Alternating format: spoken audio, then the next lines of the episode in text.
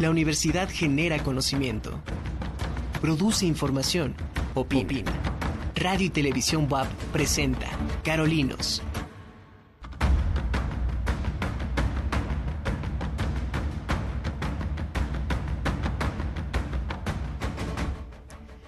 Hola, muy buenas tardes. Yo soy Norma Oropesa y me da mucho gusto estar con ustedes este jueves 20 de octubre en un programa más de Carolinos.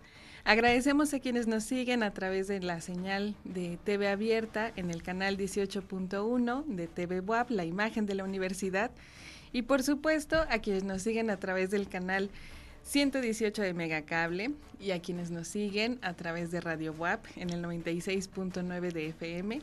Nos da mucho gusto estar con ustedes hoy en este programa en el que vamos a hablar sobre distintos programas educativos de la ciudad de Puebla, algunos de la Universidad en, algunas colonias de, de la ciudad de Puebla y otros espacios que funcionan a partir del interés, la iniciativa y la disposición de maestras y maestros comprometidos con la educación.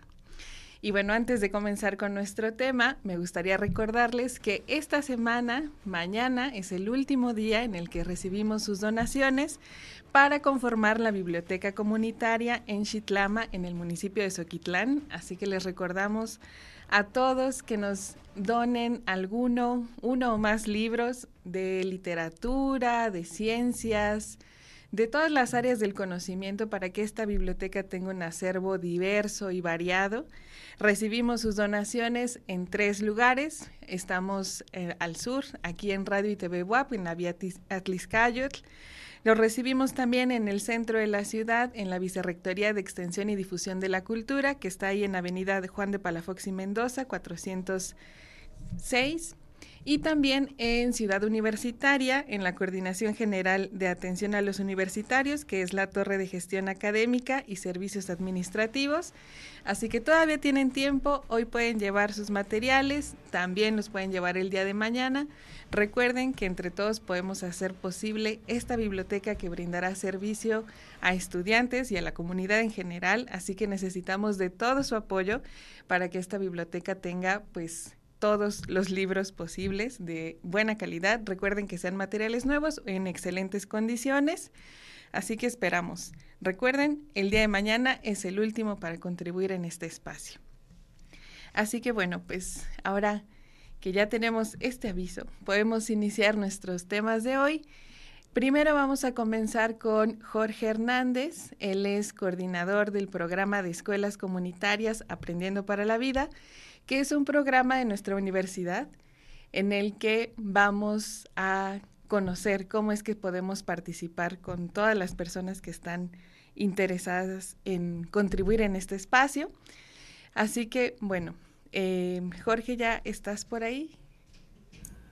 Así es, Norma, por aquí ando. Eh, muy buenas tardes, muchas gracias por la invitación.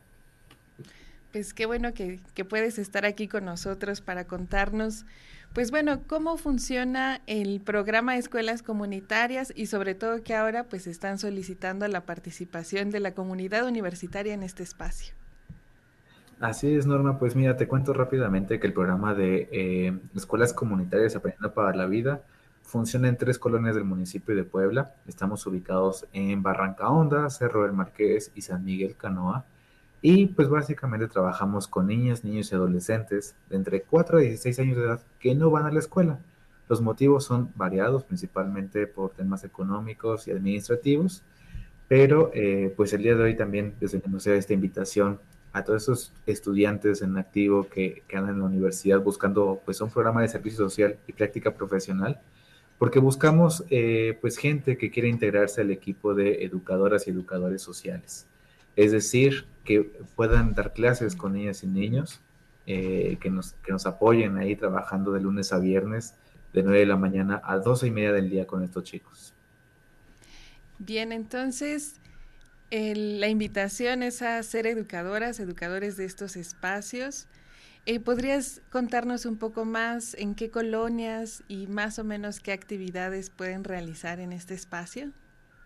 Claro que sí. Eh, pues mira, estamos en, las colonias Barranca Honda, Cerro del Marqués, que está en la Junta Auxiliar de la Resurrección, y en San Miguel Canoa, estamos por la décima sección. que ahora a lo mejor puede parecer un poco, un poco complicado, ¿no? Eh, o lugares que no conocemos, pero están cerca y todos son accesibles desde el centro de la ciudad de Puebla. Todos los compañeros pues se desplazan diariamente y las actividades son que estén a cargo de un grupo, es decir, a cargo de aproximadamente eh, 8 o 9 niños, con los cuales podremos aprender día a día, que van cuestiones desde eh, lectura, escritura, pensamiento matemático, actividades también de ciencias, tenemos también en algunos espacios la oportunidad de compartir un poquito de las clases de computación, eh, además de tener más talleres y actividades eh, de, otro, de, otro, de otro tipo, ¿no? O extra escolares.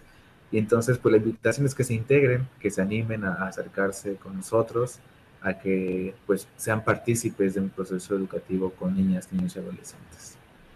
Entonces la invitación es para todos los estudiantes que quieran realizar servicio social, práctica profesional, para brindar atención educativa a grupos en distintas colonias de la ciudad de Puebla que como nos decía Jorge, pues a lo mejor parecen colonias lejanas o lugares en los que no hemos estado de manera cotidiana, pero que están dentro de la ciudad de Puebla y que también pues tienen ciertas características. Entonces, Jorge, em, estudiantes de cualquier facultad, de cualquier licenciatura, ¿pueden participar? Eh, sí, pueden participar estudiantes de la Facultad de Filosofía y Letras, de la Facultad de Derechos y Sociales, la Facultad de Economía, de comunicación hemos tenido últimamente. Ahora nos ha llegado eh, también algunas estudiantes de eh, físico-matemáticos que creo que tienen muchísimo que aportar y muchísimo que, pues enseñarnos también a cómo trabajar eh, específicamente las matemáticas aplicadas, ¿no? y también hemos aceptado de Facultad de Ciencias de Químicas, Facultad de Electrónica, de Psicología, es decir, la, la, oferta es muy amplia y pues esperemos solamente que, que se acerquen. Igual eh, en caso de que su facultad o su licenciatura no se encuentre con cupo, pues podemos llegar ahí a, algún acuerdo y ver si, si podemos aperturar ese lugar que haga falta. Estupendo. Entonces, la invitación a hacer un servicio social diferente, trabajando en comunidad y una diversidad bastante amplia de carreras que pueden participar. ¿Cuál es el proceso para que las personas que estén interesadas puedan inscribirse? Claro, pues nos tendrán que escribir, principalmente estamos haciéndolo por correo electrónico a serviciosocialcups.gmail.com. Eh, lo repito porque a veces la gente pues tiene que apuntarlo, ¿no? Entonces es serviciosocialcups.gmail.com y ahí nos pueden escribir de que están interesadas o interesados en participar con nosotros haciendo su servicio en las escuelas comunitarias o su práctica profesional. Y con mucho gusto les responderemos para poder agendar una, una sesión, una entrevista eh, virtual y así poderles dar los detalles de manera más específica. Bien, entonces la invitación a que escriban lo más pronto posible porque ya también el plazo de inscripción está cerca. Así que a través de sus redes sociales, Centro Universitario de Participación Social en Facebook o al correo serviciosocialcups.gmail.com. Pues muy bien, Jorge. Y dentro de las escuelas también están realizando otro tipo de actividades. Ahora eh, entiendo que hay una campaña de colecta de tapitas. ¿Nos puedes contar sobre esto?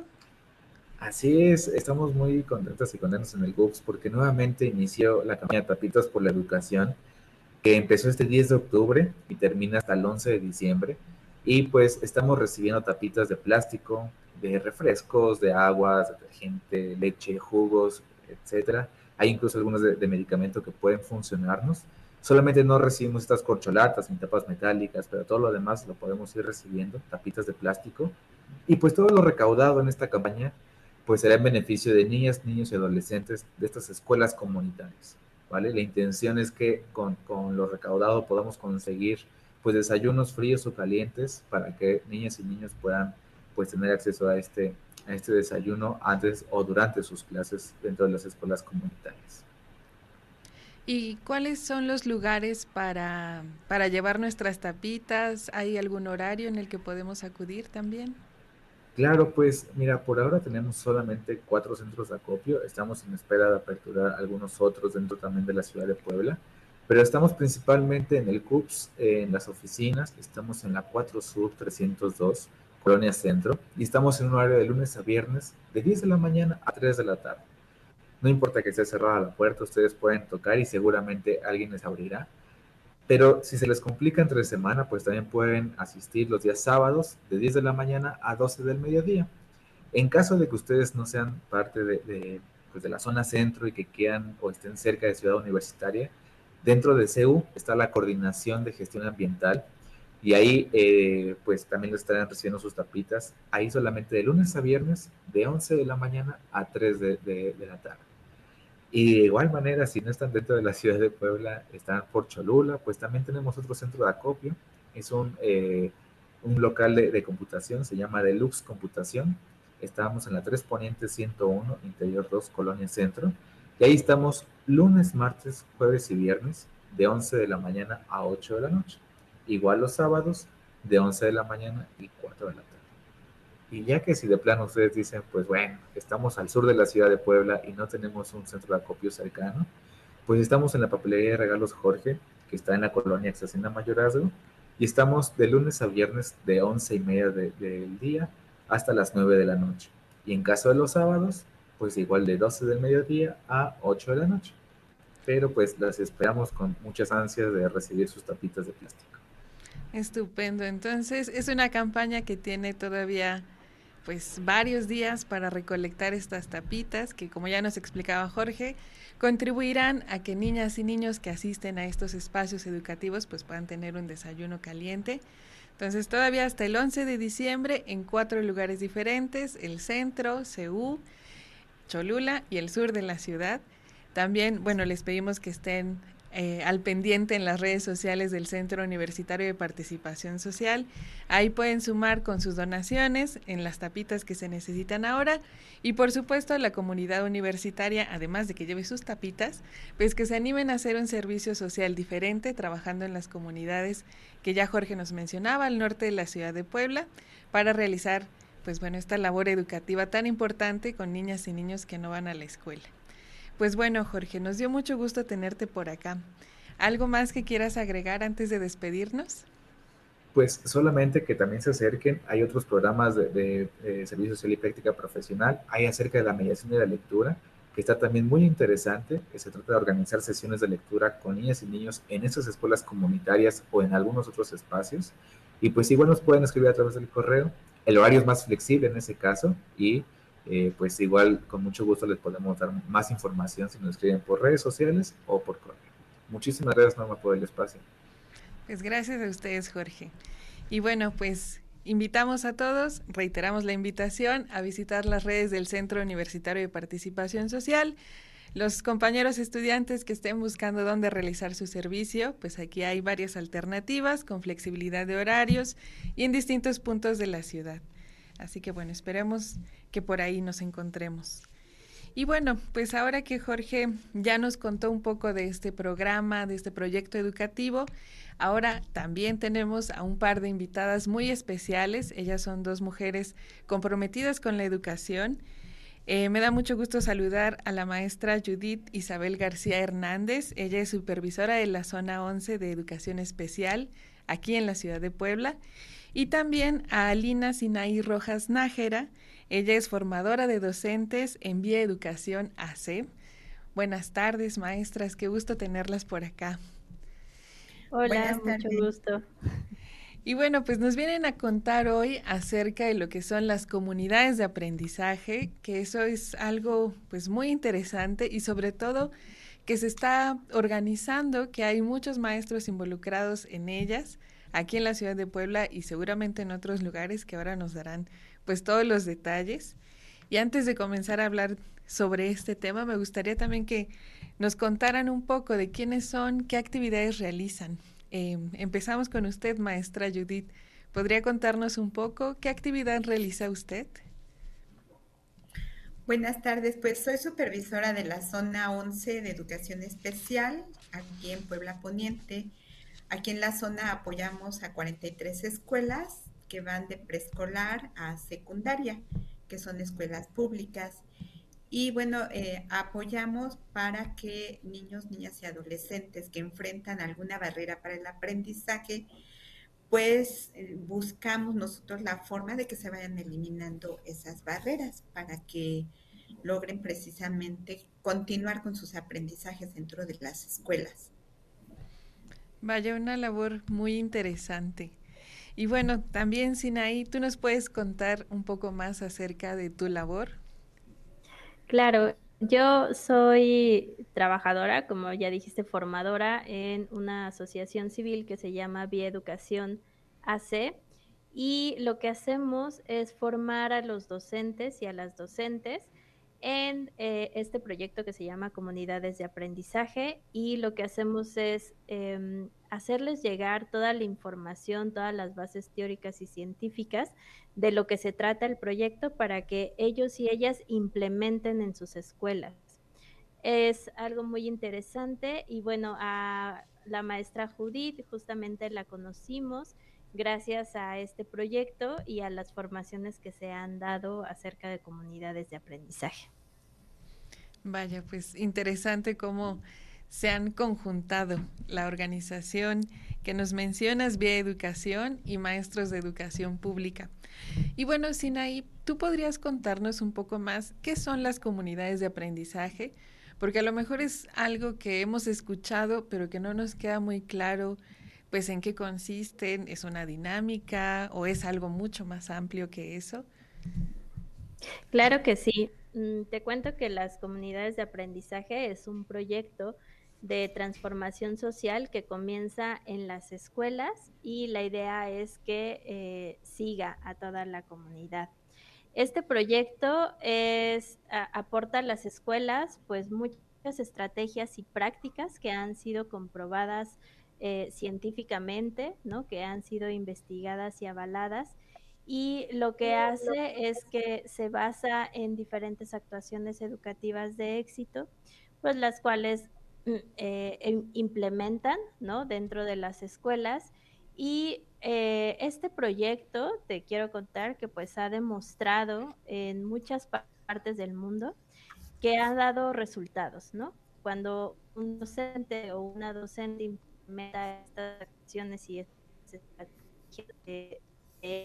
pues entonces genera un cambio hacia, a todo su alrededor y todos y todas nos incluimos en, en, este proyecto, ¿no? Toda la, toda la comunidad escolar. este proyecto también se lleva a cabo en diferentes partes del mundo y no depende del contexto, ni de las situaciones ni condiciones de vida de las personas. Entonces podemos encontrarlo en Reino Unido, en Estados Unidos, pero también en América Latina, en Colombia, en Perú, en México, en Chile, ¿no? Y en México estamos en Nuevo León, pero aquí en Puebla estamos también en la Sierra Norte o en la ciudad de Puebla. O sea, los contextos son muy diferentes y siempre encontramos que genera éxito. Vaya, pues entonces creo que también es otro ejemplo, ¿no? De cómo se pueden ir adecuando las propuestas educativas a los diversos contextos, no solo de países, como ya nos mencionas, que podrían parecer muy lejanos en condiciones sociales, políticas, económicas y demás, sino también aquí en el estado de Puebla, pues estas dos iniciativas. Y bueno, me gustaría preguntarle a usted, maestra Judith, ¿cómo fue que conoció las comunidades de aprendizaje? Pues mire, fui invitada precisamente por otra supervisora escolar que trabaja en Huachinango, en donde han tenido mucho éxito, ahí en la zona de Huachinango. Y bueno, pues cuando me empezó a hablar del proyecto se me hizo muy interesante y empecé a participar en los seminarios mensuales que se llevan a cabo por parte de Vía Educación.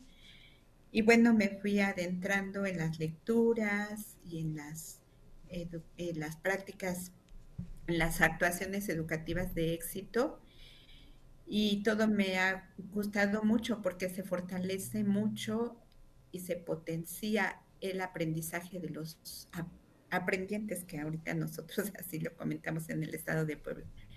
Pero sí salen, salimos beneficiados todos, tanto como los, los docentes como los alumnos, los aprendientes.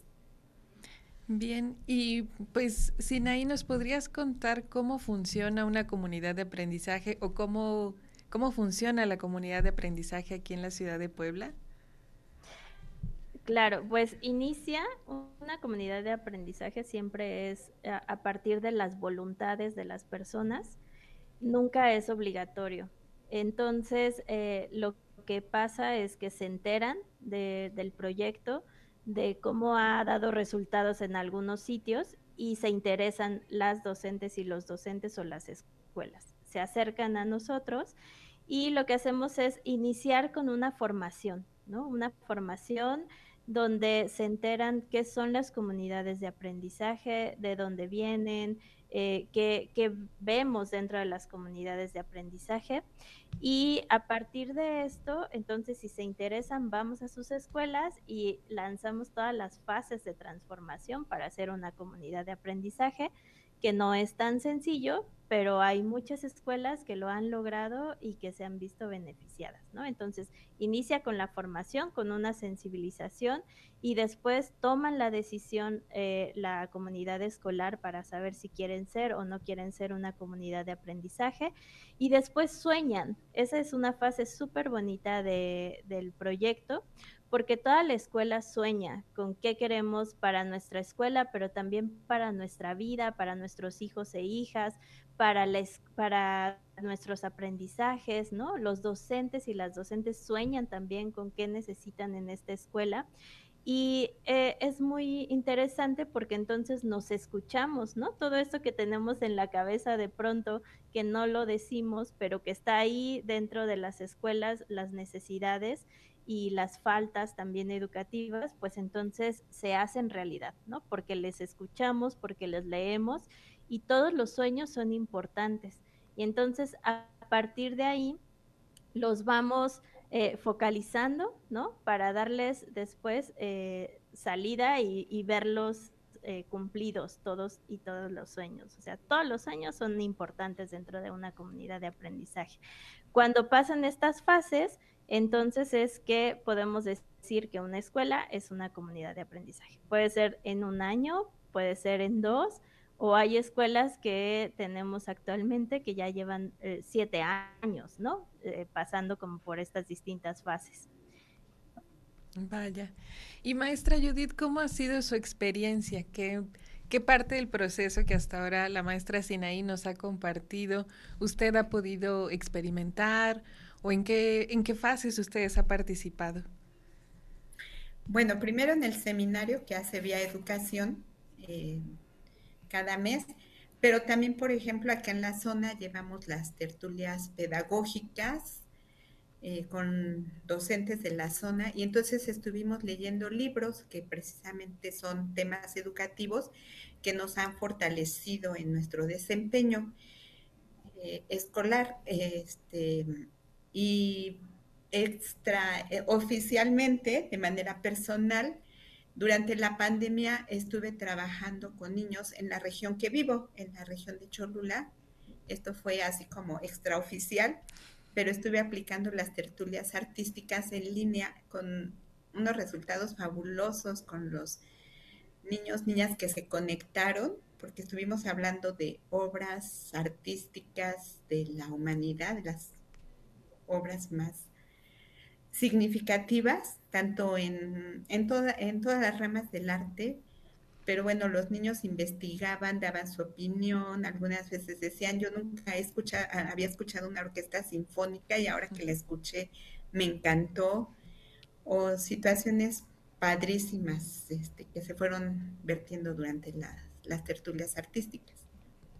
Vaya, entonces como estas múltiples posibilidades que permite esta visión de la educación y me parece también pues muy una experiencia muy significativa que lo haya hecho como de manera extraoficial o más allá de sus labores o de sus funciones, porque también creo que eso ha enriquecido el potencial que usted puede tener pues ya dentro de las funciones que desarrolla en su supervisión. Y bueno, aquí en Puebla hay escuelas que ya estén participando en, estas tertulias o que estén formando su comunidad de aprendizaje. Sí. Ah, en Puebla estamos desde el 2015 eh, implementando este proyecto. Iniciamos con 30 escuelas, pero eh, se fueron sumando cada vez más y desde Bieducación solamente somos dos personas quienes llevamos este proyecto y ahora estamos ya en diferentes municipios, ¿no? Estamos en la Sierra Nororiental, en la Sierra Norte, en la Mixteca, en el Valle de, Atlisco y Matamoros, en la ciudad de Puebla. Entonces, cada vez se van sumando más personas y como lo hacemos es a partir de esta formación, como menciona Judith, de seminarios. Tenemos tres seminarios que son de comunidades de aprendizaje, en donde eh, los docentes y las docentes se forman y de ahí se va hacia las escuelas, ¿no? Los, las docentes que quieren implementarlo, pues entonces llega a las escuelas. Hay muchísimas escuelas, 70 escuelas, te puedo hablar de las que sabemos que están implementando alguna actuación educativa de éxito o que ya están en las fases de transformación para ser una comunidad de aprendizaje. Pero hay muchísimos y muchísimas docentes que se están formando ya en, este proyecto ¿no? y en las actuaciones. Una de las actuaciones son las tertulias dialógicas, que puede haber artísticas, literarias, pedagógicas, eh, de arte, ¿no? musicales, etcétera. Vaya, son bastantes escuelas y bueno, también un largo periodo de trabajo de 2015 a la fecha bueno, estoy sorprendida también por la cantidad de personas, o sea, si son solo dos quienes han podido generar todo eso, pues me parece algo sorprendente. Y sobre todo este, este como encadenamiento, como los profesores o las autoridades, como el caso de la maestra Judith, pues se van involucrando y sin duda eso pues hace que sea pues posible que se aplique en tantos espacios por tanto tiempo. Es de verdad una experiencia muy, muy interesante. Y bueno, mencionabas acerca de las actuaciones escolares de éxito. Antes de que nos vayamos al corte, ¿nos podrías contar qué son las estas actuaciones?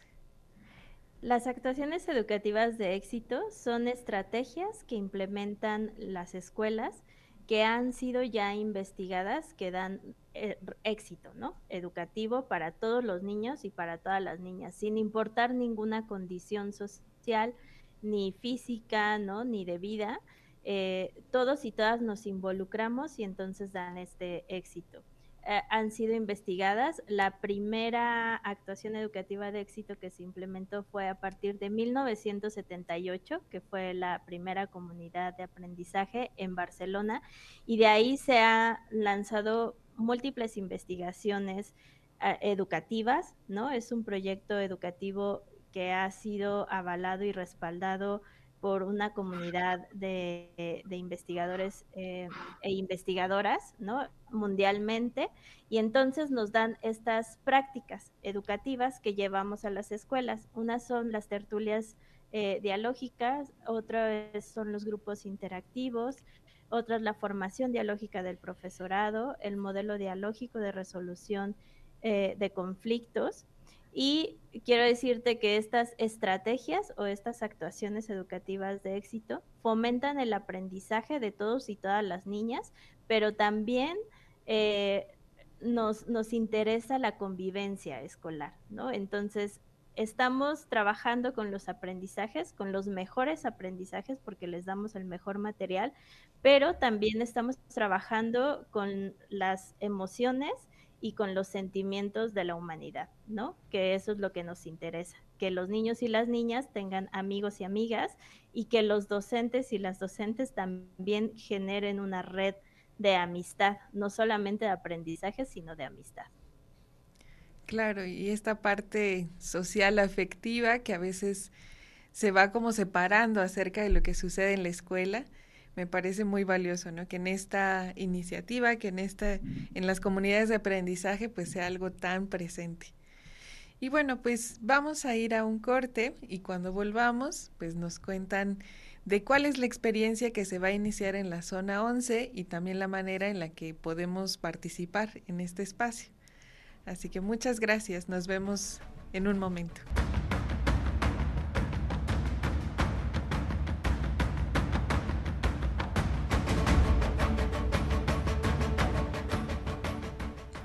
Buenas tardes, estamos de regreso a este programa de Carolinos. Un saludo a todas las personas que nos siguen a través de la señal de TV WAP, la imagen de la universidad y a través de Radio WAP. Y les recordamos que también pueden descargar la aplicación en todos sus dispositivos móviles para no perderse ningún programa. La aplicación es Radio y TV WAP, la pueden descargar y ahí estar al pendiente de toda la programación que está disponible. Y bueno, esta tarde les recordamos que aún estamos a tiempo de contribuir en la Biblioteca Comunitaria de Chitlama, ubicada en la Sierra Negra del Estado de Puebla. Mañana es el último día para que puedan donar, para que puedan compartir algún libro de ciencia, de literatura, a lo mejor esa novela que tanto les gustó, el libro de poesía. Es la oportunidad para compartirlo con una comunidad pues de la, de la Sierra Negra del Estado de Puebla. Tenemos tres puntos de acopio, aquí Radio y TV WAP en Beatlis Cayotl. 2299, también en el centro de la ciudad, en la Vicerrectoría de Extensión y Difusión de la Cultura, ahí en Avenida Juan de Palafox y Mendoza, 406, y por supuesto en Ciudad Universitaria, en la Coordinación General de Atención a los Universitarios, en el piso 2 de la Torre de Gestión Académica y Servicios Administrativos. Ahí vamos a estar al pendiente recibiendo sus donaciones para hacer de esta biblioteca pues un espacio con un acervo amplio sus libros en buenas condiciones o nuevos serán de utilidad para toda la comunidad. Así que ahí los esperamos. Y bien, pues al inicio del programa conversábamos con la maestra Sinaí, con la maestra Judith acerca de las comunidades de aprendizaje y las fases que las constituyen, desde la parte de formación a los docentes y luego las fases que tienen que ver con el sueño, con conocer cuáles son las inquietudes, deseos, esperanzas de la comunidad educativa, maestros y estudiantes. Y ya nos comenzaban a platicar acerca de estas experiencias de éxito. Una de ellas es la biblioteca tutorizada y ahora vamos a ver un video en el que nos cuentan pues qué es una biblioteca tutorizada y cómo funciona, porque esta es una iniciativa que pronto verá la luz en la zona número 11 de la ciudad de Puebla. Así que vamos a ver este video y luego regresamos a conversar con la maestra Judith y la maestra Sinai.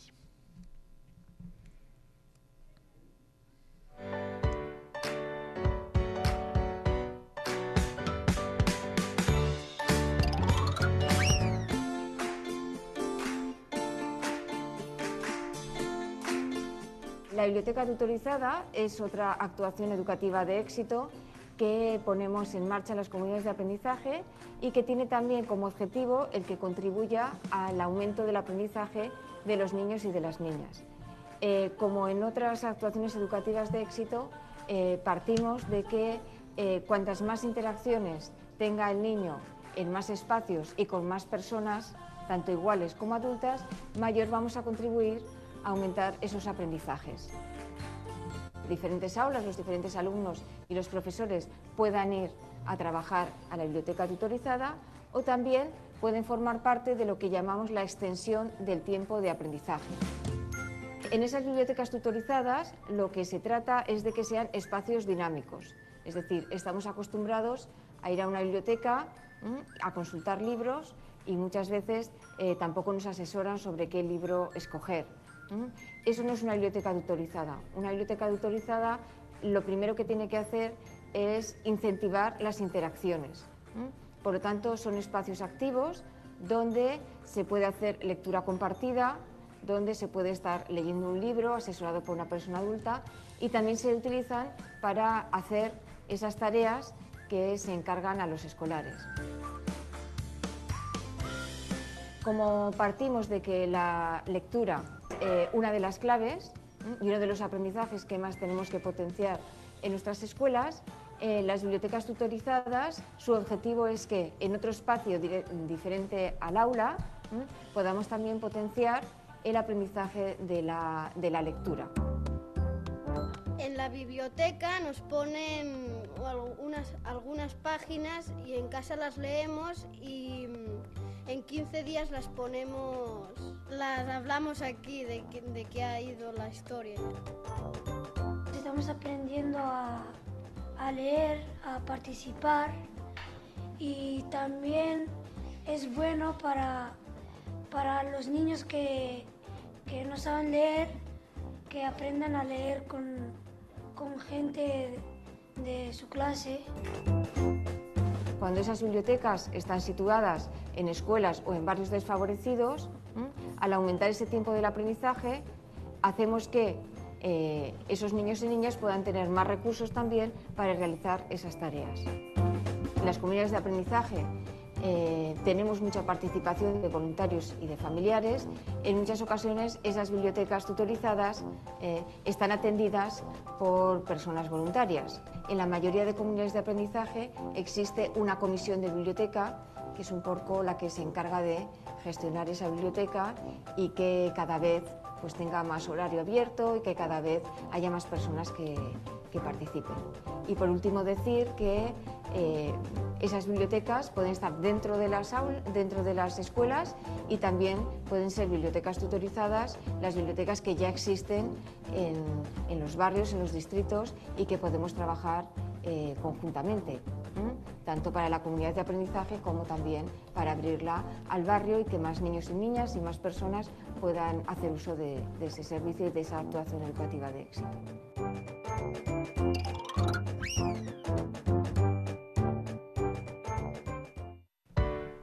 Bien, pues ahí tenemos una muestra de cómo puede funcionar una biblioteca tutorizada que es un espacio abierto a la comunidad estudiantil que sirve de apoyo para reforzar las habilidades que se van desarrollando en las clases de manera habitual y también un ejemplo de cómo puede funcionar.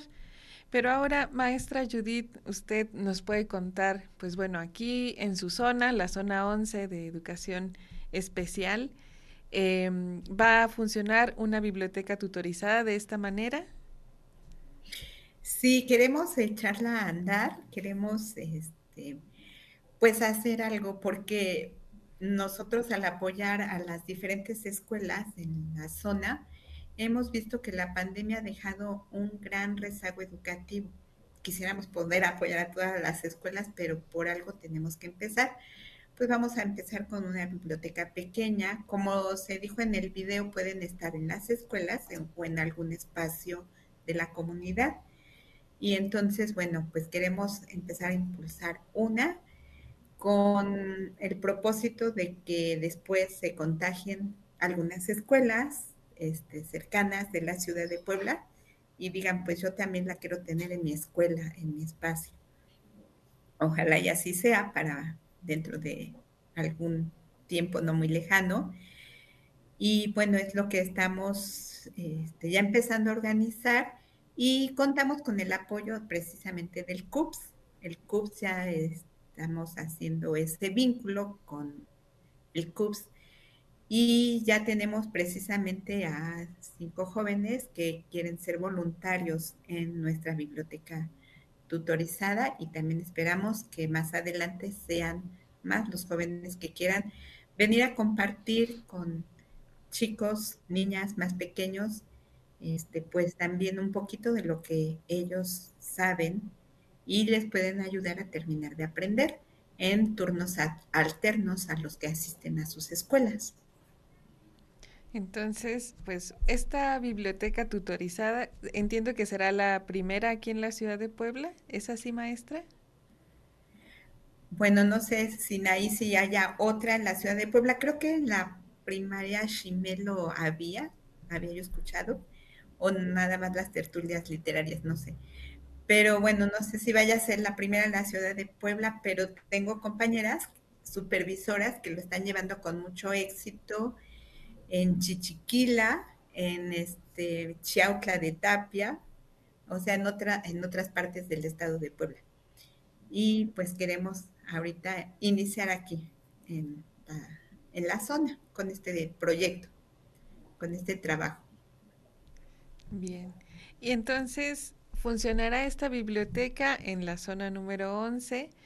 ¿Y quiénes serán los principales usuarios de este espacio? Bueno, queremos que sean niños, niñas y adolescentes de las escuelas cercanas. Eh, pues no podemos abarcar a, toda la ciudad, ¿no? Pero sí, pues las, tenemos varias escuelas cercanas aquí eh, eh, a, a, las oficinas donde pretendemos que inicie en un espacio acá que queremos prestar precisamente como parte nosotros, parte de la comunidad, tanto de la comunidad educativa como de nuestra comunidad social. Y bueno, vamos a hacer posteriormente una campaña para que los niños, niñas y adolescentes que, les queda cerca el espacio empiecen a asistir. Estamos nosotros en la 25 Poniente 2302 junto al DIP. Bien, bastante cercana, bueno, en la zona centro un poco todavía. Y maestra Sinaí, en las otras bibliotecas tutorizadas, ¿cómo funcionan? Eh, ¿A qué población atienden? ¿Primaria, secundaria? Te voy a contar eh, la historia de, de la biblioteca que nos estaba comentando esta Judith, que está en Chautla de Tapia. Esta biblioteca tutorizada inició eh, gracias a la directora de una escuela primaria que quiso abrir el espacio después del horario de clases para que los niños y las niñas de su escuela asistieran a, eh, a, este espacio a hacer tareas o a compartir actividades de aprendizaje meramente. Y entonces iniciaron yendo niños y niñas de eh, la escuela primaria pero al paso del tiempo se fueron sumando niños y niñas de preescolares, de otras primarias cercanas, también niños y niñas y adolescentes de secundarias. Y entonces ahora eh, la comunidad que está cercana a esta escuela asisten a esta, a esta biblioteca tutorizada. Entonces no es específicamente para eh, una escuela, o una población dentro de esa escuela, sino para toda la comunidad. Se abre, se abre y entonces las mamás y los papás que asisten para esperar a sus hijos y a sus hijas también se van involucrando en estas actividades. Necesitamos voluntarios y voluntarias que estén ayudando a las niñas y niños a las tareas que están realizando para que haya más interacciones entre toda la comunidad. Y es eh, increíble porque incluso las madres de, familia que asisten a este espacio están comenzando a leer, ¿no? Ya están haciendo también sus propias tertulias y leen clásicos de la literatura universal o leen acerca de artículos científicos que tienen que ver con la salud o que tienen que ver con el medio ambiente o con las emociones o con la crianza, ¿no? Y entonces es eh, increíble porque los aprendizajes dentro de la biblioteca tutorizada no solamente son con la escuela o con los niños y niñas, sino se extiende a la comunidad, a las familias que eh, también necesitan esta, esta educación, ¿no? Claro, y me, me, parece muy interesante porque de manera convencional uno pensaría que una biblioteca escolar pues se limitaría a los estudiantes, a los maestros y acaso, pero como principal público, principales usuarios del espacio, estudiantes que asistan a ese espacio. Y ahora plantearlo de esta manera como un espacio en el que los padres, las madres se pueden involucrar, pero además abierto a toda la comunidad. Creo que justo ahí entra o cobra más sentido esto de comunidad de aprendizaje, no solo la comunidad inscrita o adscrita a la institución, sino todos aquellos que pertenecen en ese espacio. Y bueno, con la iniciativa de la maestra Judith, pues esto, iniciar en la zona y que poco a poco las escuelas que están cercanas a ella puedan también gestionar este espacio ya exclusivo de su escuela o de su colonia o de su calle y luego ampliarse un poco más. Y bueno, maestra Judith, hay, ya mencionaba que están trabajando con el, con el CUPS, con el Centro Universitario de Participación Social, que hay voluntarios que irán a a tener estas sesiones de lectura o a, hacer como esta gestión del espacio con los estudiantes. ¿Hay alguna otra manera en la que la comunidad universitaria, pero también la comunidad en general, pueda contribuir para este espacio? Sí, precisamente ahorita entre el CUPS y la zona 11 empezamos con una campaña de donación. Estamos recibiendo libros de literatura infantil y juvenil eh, también juegos de mesa y juguetes clásicos como valeros, trompos, yoyos, para que nuestros niños, niñas y adolescentes pues aprendan y desarrollen sus destrezas motrices al jugar con estos, por ejemplo, los yoyos, o sea, cualquiera de los tres con una cuerda para saltar, que luego a veces nuestros niños, niñas y adolescentes se la pasan mucho tiempo frente a las pantallas de cualquier tipo que están en casa. Las mamás las toman como niñeras electrónicas, deja de estarme molestando y siéntate a ver el celular o vete a ver determinada pantalla. Y se quedan sus habilidades ahí dormiditas, tantas habilidades que tienen nuestros pequeños. Entonces, ahorita lo que queremos y ojalá la comunidad nos puedan apoyar haciendo esas donaciones. Libros de literatura infantil y juvenil, juegos de mesa y juguetes tradicionales. Y ahí están las dos direcciones, la 4 Sur 302, Colonia, Colonia Centro del CUPS, o aquí en nuestras instalaciones 25 Poniente 2302, Colonia El Águila. Bien, entonces. Los esperamos. La invitación a todas las personas, aquí hay otro espacio en el que podemos contribuir con la donación de libros. Aquí específicamente como unos, los principales usuarios en este momento son niñas, niños de primaria, de secundaria también. Entonces, pues la literatura infantil y juvenil es súper auxiliar para estos casos. Además de los juegos de mesa, como ya lo mencionaba la maestra Judith, y los juegos tradicionales que sí, como que a veces ya están medio olvidados, pero que llegan a rescatar y a poner otras habilidades en juego. Así que bueno, están estos dos espacios. ¿Hasta cuándo podemos llevar nuestra donación, maestra? Es todo el mes de octubre, hasta finales de octubre.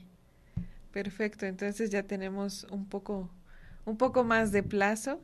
También quienes puedan compartir libros para este espacio, pues serán bien recibidos para que esta biblioteca, pues que ahora inicia con las escuelas cercanas aquí a la colonia El Águila, a los vecinos que están por ahí cerca, pues ojalá se acerquen a este espacio y que luego podamos, ya más adelante a lo mejor nos contará cómo funcionará ya para toda la comunidad o cuál ha sido la experiencia con este espacio.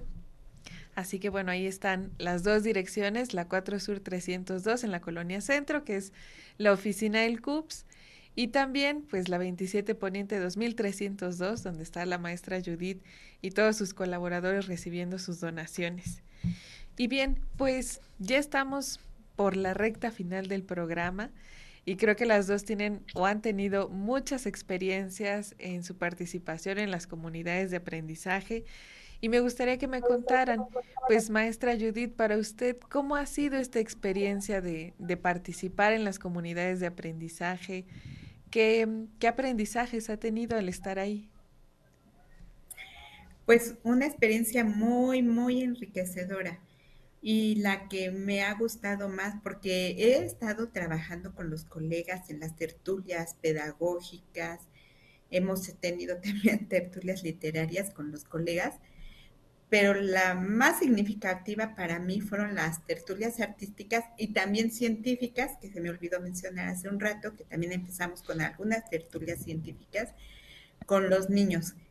Volver a trabajar con los niños para mí fue súper padrísimo porque es lo que más extraño como supervisora escolar. El estar en contacto con los niños, el ver sus expresiones, el aprender de ellos, porque ellos nos enseñan muchas cosas también. Entonces, ha sido la experiencia más grata de todo esto. Y seguramente se sumará ahora la experiencia de esta biblioteca y de todos los estudiantes que podrán participar en ella.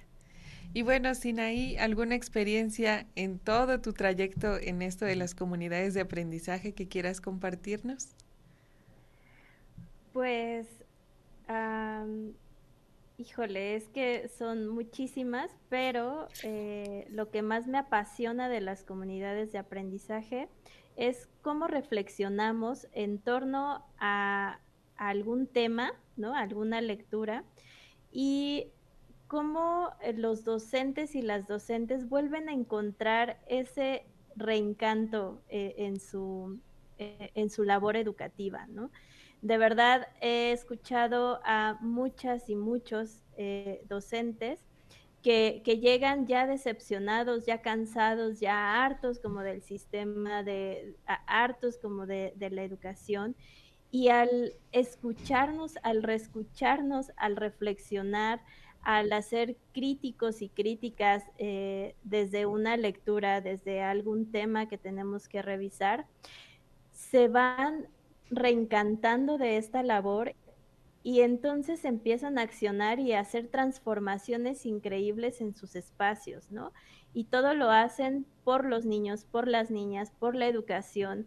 Empiezan a, ver otras formas eh, posibles de educar, de, de ver a las infancias también y a los adolescentes, de escucharles y de saber que podemos aprender todos y todas de todos y de todas, ¿no? Que el aprendizaje no solamente está en una persona, sino en todas las personas.